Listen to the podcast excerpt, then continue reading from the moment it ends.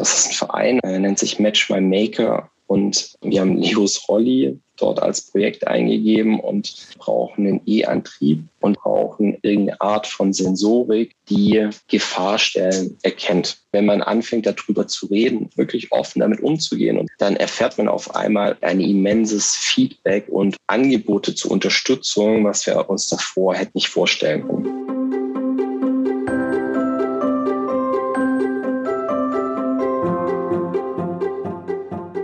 Und herzlich willkommen zur elften Folge des Mein Herz lacht Podcasts, dem Podcast für Eltern, die Kinder mit einer Behinderung oder einer chronischen oder seelischen Krankheit haben.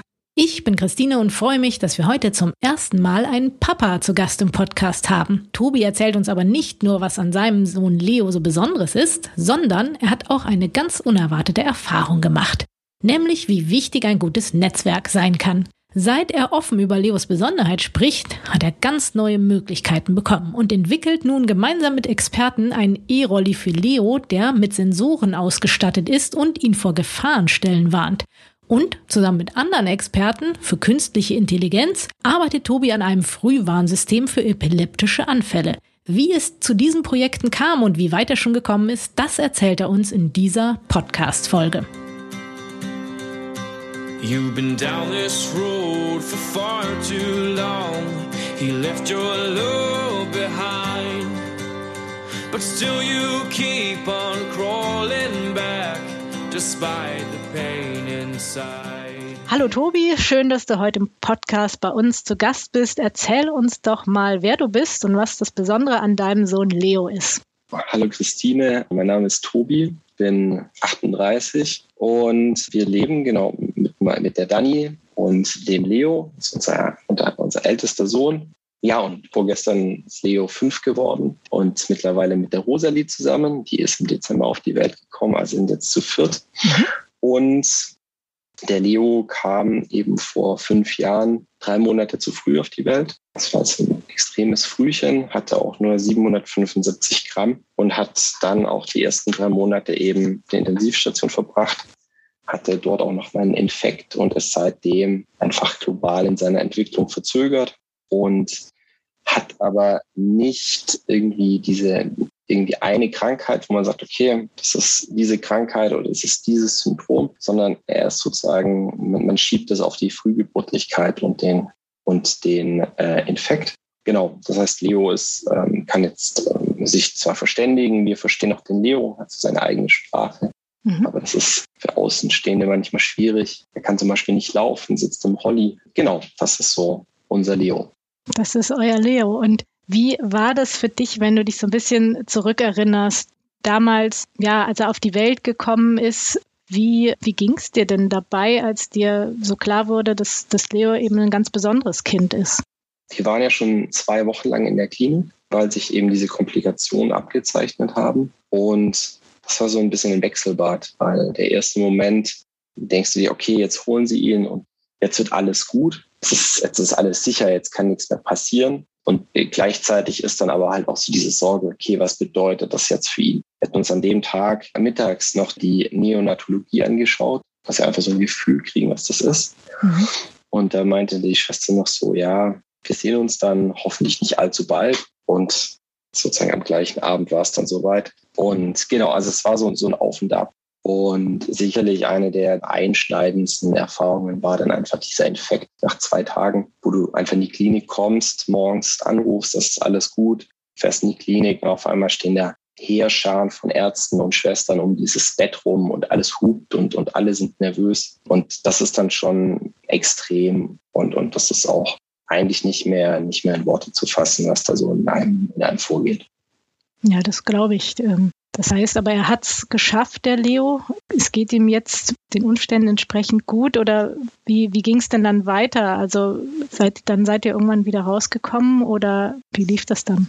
Also er war dann drei Monate in, in der Neonatologie, also auf der Intensivstation, sozusagen, bis er eigentlich sein, sein eigentliches Geburtsdatum erreicht hat. Und dann durfte er auch nach Hause und hat sich dann eben, hat dann eben gemerkt, okay, er ist, er ist langsam in seiner Entwicklung, er, er ist nicht so richtig gut, er ist ähm, einfach so ein bisschen zierlich von der ganzen Person her, aber er hat einfach seinen Weg genommen, er hat seine Geschwindigkeit aufgenommen. Und genau mit dieser Geschwindigkeit und, und, und so auf seine Art entwickelt er sich jetzt eigentlich seither sozusagen so, so wie der Leo halt ist, so entwickelt er sich gerade. Und das ist dann eben auch wieder der Punkt, der dann, den man sich dann auch immer wieder, sag ich mal, vor Augen führen muss, dass es eben bei uns jetzt einfach immer diesen Fortschritt. Und das ist eben auch das, was, was dann, was einem dann auch, sag ich mal, so, so auch die Kraft gibt und, und äh, so der, die Zuversicht. Genau. Also es geht ihm ja soweit gut jetzt. Ne? Also er entwickelt sich langsamer, aber wenn du ihn anschaust, dann siehst du wahrscheinlich auch mal einfach einen, einen strahlenden Leo, oder? Genau. Und äh, das vergisst man dann häufig eben auch mit manchen Verhaltensmustern, mit manchen Arten, mit, mit Dingen umzugehen, mit manchmal ungeduldig zu sein, dass es halt einfach ein, ein fünfjähriges Kind ist. Oder auch mal mit einem Wutanfall, wenn irgendwas nicht so ist, wie er das möchte. Und, und das vergisst man dann manchmal, dass, dass es halt auch ein völlig normales Verhalten ist. Und das muss man sich dann schon auch immer aktiv wieder ins Gedächtnis rufen, dass es eigentlich schön ist, dass es so ist. Auch wenn der Moment weniger schön ist. Aber das ist eigentlich dann eben auch dieses Zeichen, hey, das ist, das ist ein, ein, ein eigenständiger Mensch mit, mit seinem Willen und der ist, der ist extrem ausgeprägt, dieser Wille. Hast du denn so das Gefühl am Anfang, dass du anders mit dem ganzen Thema umgegangen bist als deine Frau? Ja, ich glaube nicht nur am Anfang, sondern das ist auch heute noch so, dass für sie auch häufig so diese, gerade noch diese Suche immer wieder auch so, was könnte das denn sein? Was hat er denn? Sag ich mal so ein bisschen immer wieder im Fokus steht. Und das ist was, das ist mir gar nicht so wichtig diese Krankheit oder dass es einen Namen bekommt, weil auch dann ist das keine Prognose und es ist trotzdem, sag ich mal, alles möglich, auch wenn das keinen Namen hat. Also das ist, glaube ich, so ein großer Unterschied und eben auch so dieses, sich mit anderen auszutauschen. Ich glaube, da sind wir auch ein bisschen unterschiedlich. Da ist meine Frau eher die, die auch eben ein großes Netzwerk hat, viele Mamas, die auch besondere Kinder haben, mit denen im Austausch steht. Und da sind für Papas vielleicht manchmal ein bisschen, ein bisschen anders. Das heißt, erzählst du anderen auch gar nicht davon oder wie offen gehst du jetzt damit um, dass du einen besonderen Sohn hast? Ich glaube, auch das hat sich entwickelt mit den Jahren jetzt. Und zu Anfang ist es da sitzt du im Büro, sitzt irgendwie in der Mittagspause dran oder sitzt äh, nachmittags, wenn, wenn man sich einen Kaffee holt, mit den Kollegen dran und die erzählen, was gerade so ihre Kinder machen und du denkst dir so, ja, eure Probleme hätte ich gerne, weil, weil dann, dann wäre vieles leichter und äh, du merkst, wie du dich so in dich, in dich selber zurückziehst und das ist aber auch was, das, das hat sich mittlerweile, hat sich da auch was entwickelt, wo ich auch mit dem Thema einfach offener umgehe weil ich finde, dass schon auch wichtig ist, das auch deutlich zu machen, dass es manchmal vielleicht auch für manche Dinge Gründe gibt.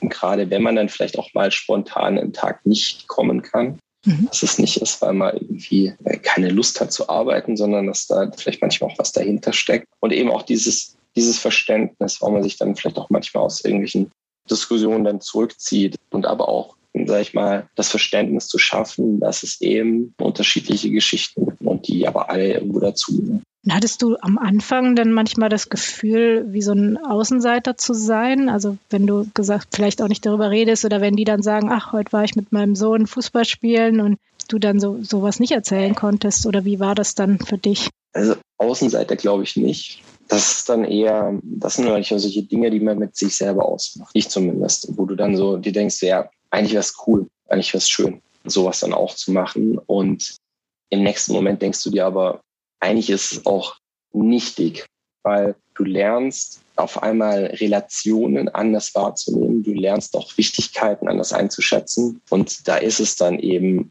wenn man ehrlich ist, am Ende des Tages auch unerheblich, ob ich jetzt mit meinem Sohn Fußball spiele oder nicht, sondern wenn der gesund ist, wenn der sich entwickelt, wenn der selbstständig sein kann, dann sind das auf einmal Themen, die, die relevant werden und nicht, keine Ahnung, der jetzt Fußball gespielt hat oder ob er schon mit, keine Ahnung, drei Jahren reden, schwimmen, Fahrrad fahren kann. Das ist, ja, ja, vielleicht sieht man dann auch eigene Dinge anders, ne? Oder auch die eigene Gesundheit oder schätzt äh, allgemein andere Dinge ganz anders ein, ne? wie du gesagt hast. Manche Sachen sieht man dann gar nicht mehr als Probleme, die man vielleicht davor als Problem gesehen hat. Magst du aber noch mal kurz beschreiben, wie sieht denn euer Alltag im Moment aus, dass wir uns das vielleicht so ein bisschen vorstellen können? Der beginnt wahrscheinlich relativ normal, dass ich aufstehe und dann den Leo wecken muss, weil er, weil er noch weiter schlafen möchte. Und dann, und ich glaube, dann beginnt aber schon halt auch das, was, was dann schon unterschiedlich ist, was dann auch anstrengend ist, weil du musst ihn dann eben ins Bad tragen und um ihn zu richten. Das heißt aber halt auch, ich muss ihn komplett halt auch ausziehen. Ich muss ihm die Pampi tauschen. Ich muss ihn waschen. Ich muss ihm seine Medis geben. Und das sind alles Dinge, wo du halt wirklich jeden Arbeitsschritt machen musst. Also wo du nicht sagen kannst, okay, jetzt zieh dich mal bitte schon mal an, während ich noch Zähne putze, sondern nein, du musst das halt von A bis Z begleiten. Und dann wird er um halb acht mittlerweile haben wir, haben wir das durchgekämpft, dass wir zumindest morgens einen Fahrdienst haben, wird er abgeholt im Kindergarten, im Schulkindergarten in, in der Diakonie in Städten. Es gibt zwei lange Tage und die anderen Tage sind eben bis mittags um zwölf. An den kurzen Tagen gibt es dann eben zu Hause Mittagessen. Und auch das ist dann eben, muss er dann eben gefüttert werden. Und das ist halt auch so dieses Thema, du hast immer noch so dieses äh, zierliche Kind vor dir und du denkst, isst doch bitte, isst doch bitte. Und er hat aber einfach seine Mengen und du kannst ihn auch nicht dazu zwingen und er isst das, worauf er Lust hat und er isst zu viel, wie er Lust hat. Genau. Und dann musst du ihn aber eigentlich dann auch den ganzen Tag beaufsichtigen. Also du kannst ihn mal spielen lassen, kannst mal irgendwie ihn 10 Minuten, 15 Minuten sitze, irgendwo hört eine Geschichte und ist, ist glücklich und ist zufrieden. Aber es ist zum Beispiel auch, wenn er dann merkt, dass du aus dem Raum raus bist, dann fängt er halt auch an zu weinen. Das heißt, du bist halt schon auch gebunden. Du kannst nicht sagen, jetzt spielt der Leo eine Runde in seinem Zimmer, sondern er ist eigentlich immer um dich rum irgendwo in der Nähe. Und, und du musst auch aufpassen, dass er sich halt nicht irgendwo wehtut, mhm. weil er robbt dann irgendwo hin. Wenn die Türe offen ist, dann ist auch die Treppe eins der Lieblingsspielzeuge. Und das ist natürlich schon auch mega gefährlich. Und er zieht sich dann halt trotzdem auch irgendwo hoch. Und er findet es schön, wenn er stehen kann, angelehnt stehen kann. Aber in dem Moment wird es halt auch wieder gefährlich. Genau, das heißt, eigentlich ist es, ist es ein Fulltime-Job. Mhm. Bis man ihn dann abends eigentlich auch wieder ins Bett bringt. Das ist so der, der, der Alltag mit Leo. Hast du den Eindruck, dass du dich vielleicht so ein bisschen geöffnet hast, dass auch deine Kollegen das verstehen? Oder wie ist es mit deinem Chef? Ist der verständnisvoll, wenn du jetzt eben spontan weg musst, weil irgendwas ist oder weil ihr ins Krankenhaus müsst oder so? Mit meinen Chefs war ich von vornherein offen, weil ich finde, das ist immens wichtig, dass die das eben verstehen. Und das muss man auch sagen, das ist wirklich, das ist auch nicht selbstverständlich, aber es ist ein, an der Stelle habe ich wirklich alle Freiheit. Also egal, was wäre, wenn ich sage, ich kann nicht, dann ist das in Ordnung. Also auch, ähm, wir waren im letzten Jahr wirklich auch wochenweise im Krankenhaus mit Operationen und so weiter, dann bist du halt nicht da. Und dann wird das sozusagen irgendwo aufgefangen oder dann eben verteilt. Und das ist aber halt auch ein, ich meine, ein gegenseitiges Vertrauen und gegenseitiges Miteinander auch, weil die sich halt aber auch darauf verlassen können, dass wenn ich zum Beispiel im Krankenhaus sitze und weiß, da ist halt eine Aufgabe, die es noch zu erledigen dann nehme ich den Laptop mit und setze ich mich halt abends hin und mache das. Oder sie wissen dann halt auch ganz genau, wenn sie ein Thema haben und sich melden, dann, dann kann ich, dann, dann, dann springe ich ein. Also ich finde, das ist elementar. wenn du einen guten Vorgesetzten hast, und dann muss der einfach wissen, was da ist, was zu Hause ist, warum es bei dir manchmal so ist, wie es ist. Ich kann mir vorstellen, dass das manche Kollegen nicht verstehen, dass die da vielleicht auch irgendwie damit nichts anfangen können. Das ist so. Aber ich finde, solche ein Arbeitgeber oder eine Arbeitsstelle ist halt auch ein Querschnitt durch die Gesellschaft. Du hast ja schon ein bisschen erzählt, dass du dich auch verändert hast oder dass du offener geworden bist. Und würdest du jetzt sagen, ist es für dich auch wichtig, dich manchmal mit anderen Papas auszutauschen oder ist es eigentlich nicht so wichtig für dich? Mir ganz persönlich ist es nicht so wichtig, jetzt mich mit anderen Papas auszutauschen von besonderen Kindern. Mir ist es wichtig, mich auszutauschen mit, mit anderen, also mit Freunden. Und vor allem die, die Leo kennen, mit denen kannst du auch über die Themen reden und die, die verstehen das auch. Also ich persönlich brauche jetzt nicht so, so intensiv den Austausch wie jetzt beispielsweise meine Frau. Für die ist es nochmal ein, ein viel wichtigerer Part. Vielleicht liegt es auch dran, dass man das selten macht. Vielleicht ist das eine total tolle Erfahrung und man müsste es nur häufiger tun. Aber bis jetzt habe ich noch nicht das Gefühl, dass mir da so äh, richtig was fehlt. Habt ihr denn eigentlich so eine ganz klassische Aufteilung, dass du arbeiten gehst und sie zu Hause bleibt oder arbeitet deine Frau auch? Sie jetzt, also mit dem zweiten Kind, mit unserer Tochter, ist es jetzt gerade wirklich ganz klassisch. Mhm, okay, aber dass, äh, die Dani zu Hause ist. Genau, weil, weil sie eben jetzt sechs Monate alt ist. Davor war es so, dass ich trotzdem Vollzeit gearbeitet habe und die Dani in Teilzeit gearbeitet hat. Also wir das dann auch geschaut haben, dass wir das hinbekommen, dass, dass auch die Dani zurück in den, in den Arbeitsalltag kann, weil ich glaube auch, dass mindestens bei ihr ganz arg wichtig ist, dass es da immer wieder diesen, auch was anderes gibt. Weil auch das ist eben was, was man dann häufig vergisst, dass die Kinder sind wichtig und ja, besondere Kinder brauchen noch mal mehr Aufmerksamkeit. Aber man selber ist halt genauso wichtig und man selber braucht halt auch Aufmerksamkeit für sich. Und das sind eben solche, solche Momente, wo man dann auch merkt, so ein Job kann einem ja auch wieder eine Wertschätzung, da, da, da bekommt man Selbstbestätigung. Das ist einfach auch nochmal was, wo man sich einbringen kann. Und es ist auch noch manchmal ein anderer Fokus. Und deswegen glaube ich, dass es einfach auch wichtig ist. Und das ist auch was, was wir jetzt lernen mit unserer Tochter, die einfach dann auch ihre Aufmerksamkeit einfordert und das aber auch super funktioniert. Ja, das ist ja auch das, was wir im Verein versuchen, vielen mitzugeben, auch auf sich selber zu schauen und auch eben zu gucken, dass man selber auch noch Kraft und Energie tanken kann und eben ja, vielleicht auch Dinge machen kann, die einem selber Spaß machen. Und im Idealfall kann das ja auch die Arbeit sein dann. Wie ist denn das bei euch? Ihr seid ja jetzt auch Mitglieder von Mein Herz lacht. Würdest du sagen, hat sich bei euch durch diese Mitgliedschaft irgendwas verändert? Ja, wir hatten es vorhin noch mal kurz so, so Revue passieren lassen, wie es eigentlich dazu kam, was da sich jetzt eigentlich auch daraus draus entwickelt hat. Und wir sind damals auf das Landratsamt zugegangen und haben eben gefragt, hey, gibt es irgendwo Vereine für Eltern mit besonderen Kindern? Und da konnte die uns nicht weiterhelfen.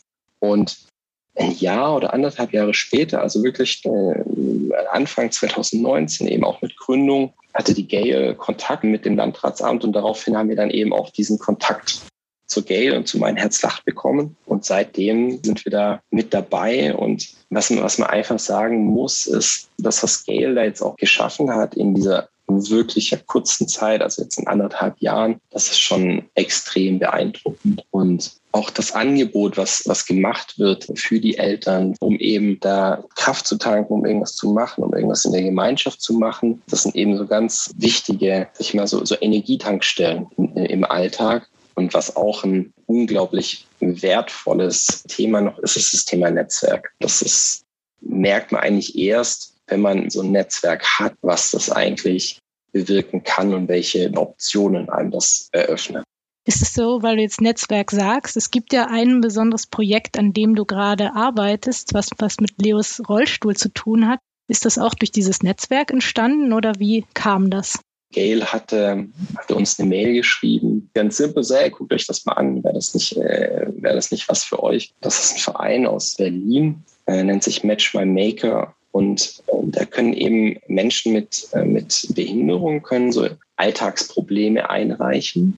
Und dann äh, versucht dieser Verein oder der Verein organisiert Hackathon, Hack Academies, so ist richtig, mhm. Academies. Und dann wird innerhalb von ein paar Wochen versucht, da sozusagen einen Prototyp zu entwickeln. Und das sind ganz viele ehrenamtliche Glieder und ähm, die, die bringen sich da unfassbar ein und versuchen sozusagen diese Alltagsprobleme zu lösen. Und das ist alles am Ende auch Open Source. Und das ist einfach, auch das ist wieder so, so schön zu sehen, dass es da Menschen gibt, die das, die das verstehen, die auch sehen, was es für eine Herausforderung ist und aber auch sagen, hey, ich möchte was tun, was sinnstiftend ist, wieder was zurückgeben. Und das ist da extrem schön. Und das ist ja gerade angesprochen. Wir haben Leos Rolli dort als Projekt eingegeben und weil wir gesagt haben, wir brauchen einen E-Antrieb, ähm, wirklich einen simplen, einen günstigen E-Antrieb, dass wenn es irgendwo den Berg hochgeht, ein bisschen uneben ist,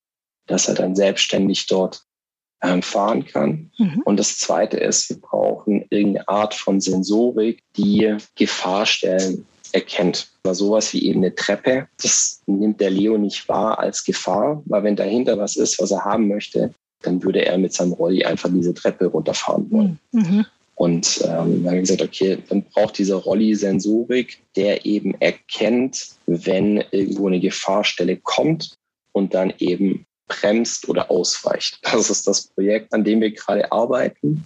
Auch da ist wieder dieses Thema Netzwerk so, so unfassbar wichtig, weil wenn man anfängt, darüber zu reden und wenn man anfängt, das zu teilen, das nicht so, das so für sich zu behalten, sondern auch wirklich offen damit umzugehen und das auch zu zeigen, was man da für coole Missionen hat und Projekte hat, dann erfährt man auf einmal ein immenses Feedback, auch ein positives Feedback und Angebote zur Unterstützung in Dimensionen, was man sich eigentlich so nicht vorstellen kann.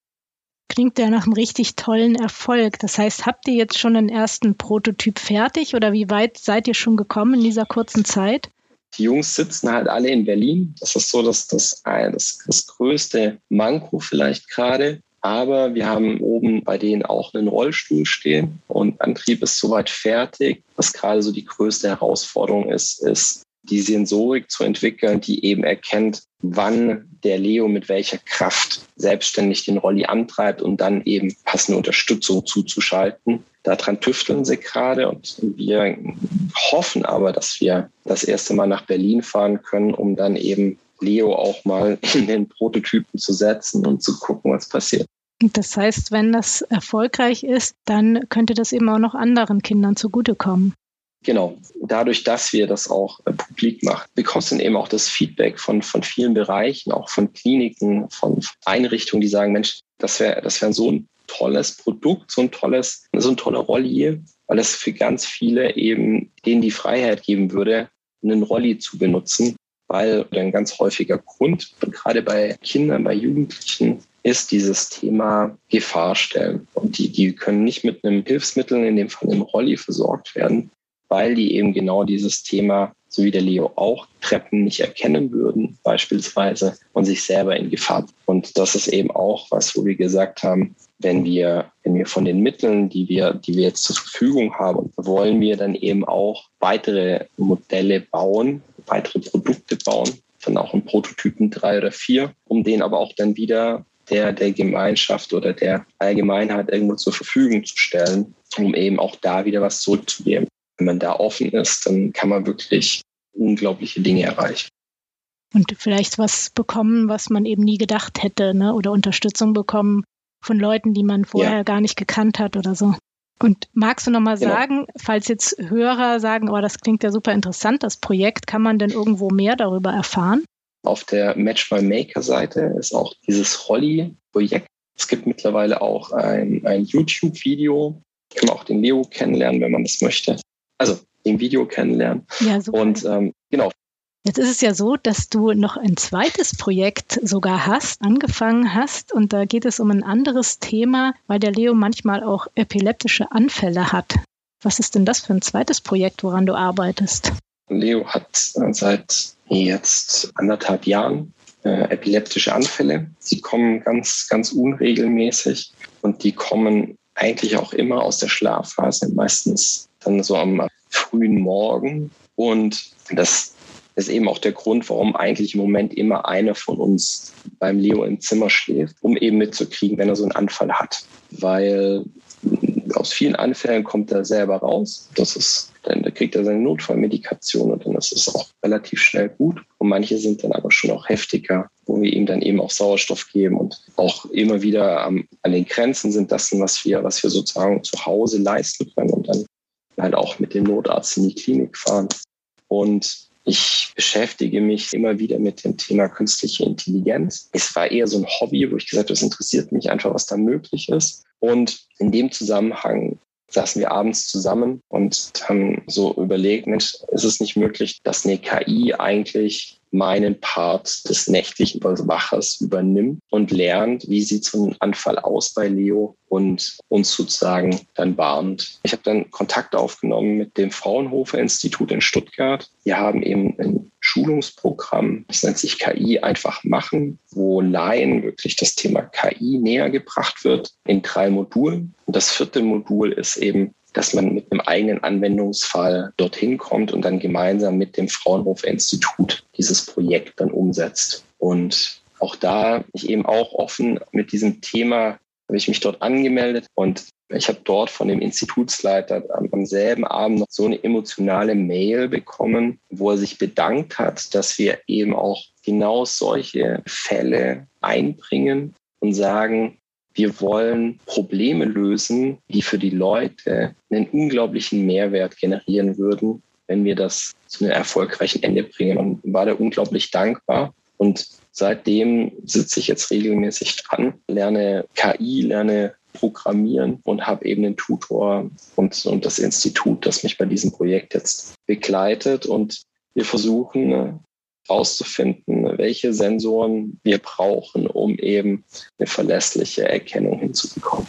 Ja, wow, das ist, ist wahrscheinlich was, wo man nicht im ersten Moment dran denkt, dass man auch KI für, für solche Themen einsetzen kann. Und was mich jetzt nochmal interessieren würde, was macht es denn mit dir, dass du jetzt diese beiden Projekte hast, mit denen du dann ja auch dem Leo weiterhelfen kannst? Was bedeutet das für dich? Für mich sind es auch wirklich wieder diese Energietankstellen. Das ist auch, finde ich, äh, also für mich dann auch immer wieder abends äh, faszinierend, dass du dann, wo du müde bist, obwohl du den ganzen Tag gearbeitet hast, dich auch wirklich nochmal hinsetzt, nochmal zwei Stunden lang an so einem Thema arbeitest äh, und dich dann nochmal wirklich reinfuchst. Und das ist anstrengend, du bist danach wirklich K.O., aber es ist auch ein geiles Gefühl, weil du weißt, dass du, dass du hier was bewegst und was, was entwickelst, was dem Leo hilft, aber eben nicht nur dem Leo, sondern dass du was entwickelst, was vielen Betroffenen helfen könnte. Und das ist ein, unglaublicher, ein unglaublicher Motor und unglaublicher Antrieb, das zu machen. Und ich kann eigentlich nur jeden zu ermutigen, mit solchen Themen offen loszugehen, offen rauszugehen mit Leuten zu reden und das, was wir an Feedback kriegen, auch wirklich von Experten und von, von Fachleuten, das zeigt uns, dass diese Ideen, die wirklich sinnstiftend sind, dass die wichtig sind und dass man die in die Welt tragen muss, damit es da Leute geben kann, die ihr Fachwissen wieder einbringen können. Glaubst du, dass das vielleicht gerade für Papas ein Weg sein kann, also ich sag mal, so ein eigenes Projekt zu haben, wo die Mamas vielleicht doch bei Mein Herz lacht eher sagen, mir ist der Austausch wichtig, ich möchte mit anderen reden und deren Erfahrungen hören. Und glaubst du, dass es für Papas vielleicht was sein könnte, zu sagen, ich möchte da was entwickeln, ich möchte was Neues schaffen, was voranbringen, was auch vielen anderen helfen kann? Absolut. Also ich glaube, es ist ein Thema, vielleicht auch nicht nur für Papas, vielleicht auch für Mamas. Das sind sicherlich solche und solche. Aber ich kann mir gut vorstellen, dass auch das wirklich noch mal ein Thema sein kann, was, was, man, was man vielleicht auch noch mal forciert, auch so einen offenen Ideenpool zu haben, wo man sagt, diese Kombination aus Betroffenheit und aber dann eben halt auch diesen Aufgaben, die dann eigentlich ja wieder in, in eine Idee münden und auf der anderen Seite dem Netzwerk, das noch mehr zu verbinden und die noch mehr zusammenzubringen, kann ich mir super vorstellen, auch noch mal eine Plattform zu geben, um sich da einzubringen und auch was gemeinsam wieder zu schaffen. Ja, vielleicht ist es ja auch was, wo man sich dann nochmal bei Mein Herz lacht oder über Mein Herz lacht vernetzen kann, wenn jetzt Eltern sagen, äh, Mensch, da ist mir jetzt auch was eingefallen oder an wen kann ich mich denn da wenden, dass du dann vielleicht nochmal Tipps weitergeben kannst. Gerne, gerne. Wenn da irgendjemand ein Thema hat oder eine Idee hat, dann, dann, dann darf er sich jederzeit gerne melden. Immer, immer gerne.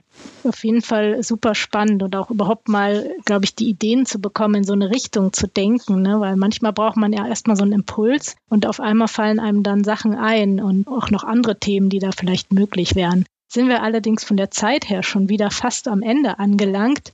Wir haben zum Abschluss immer noch so drei kurze Fragen und die würde ich dir jetzt einfach mal stellen. Die erste Frage ist nämlich, was bringt dich total auf die Palme? Am allermeisten bringt mich auf die Palme, wenn man mal wieder ein Ablehnungsschreiben der Krankenkasse bekommt, weil sie die, die Sinnhaftigkeit hinter manchen Anträgen nicht verstehen. Ja, ich glaube, das können sehr viele Eltern nachvollziehen, diese Sache. Und wie kommst du im Alltag wieder runter, wenn es besonders stressig ist? Mir hilft Sport ungemein und das merke ich dann auch. Ich setze mich dann am besten aufs Fahrrad, bin meine Stunde weg, um einfach so diese Aggression sozusagen in die, in die Pedale münden zu lassen. Und das, das hilft meistens. Wenn, wenn zum Beispiel so ein Schreiben eingegangen ist, dann muss man erstmal Fahrrad fahren gehen. Ja, ja.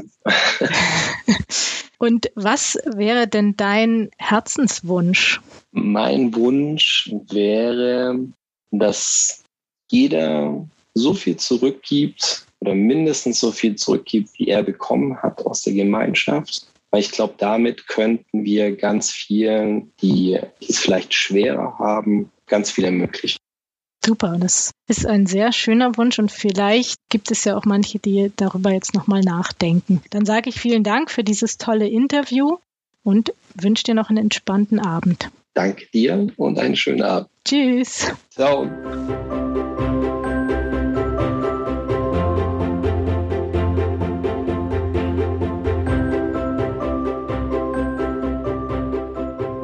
Vielleicht habt ihr ja nun auch eine Idee bekommen, was ihr gemeinsam mit Experten entwickeln könntet, um besonderen Kindern ihren Alltag zu erleichtern.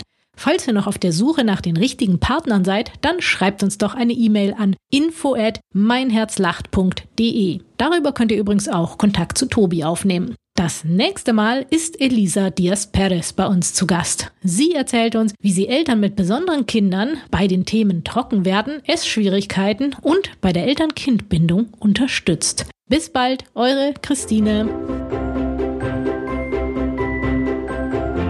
Ein Herz soll lachen, muss lachen. Nicht nur aus reiner Lebensfreude, sondern auch aus einer gesellschaftlichen Verpflichtung. Die Nussbaum Stiftung folgt diesem Engagement. Sie unterstützt diese Podcasts und wird mit Power und Leidenschaft dieses Projekt weiter fördern, indem wir dazu beitragen, dass die Initiative Mein Herz lacht über die Nussbaum Medien noch bekannter wird.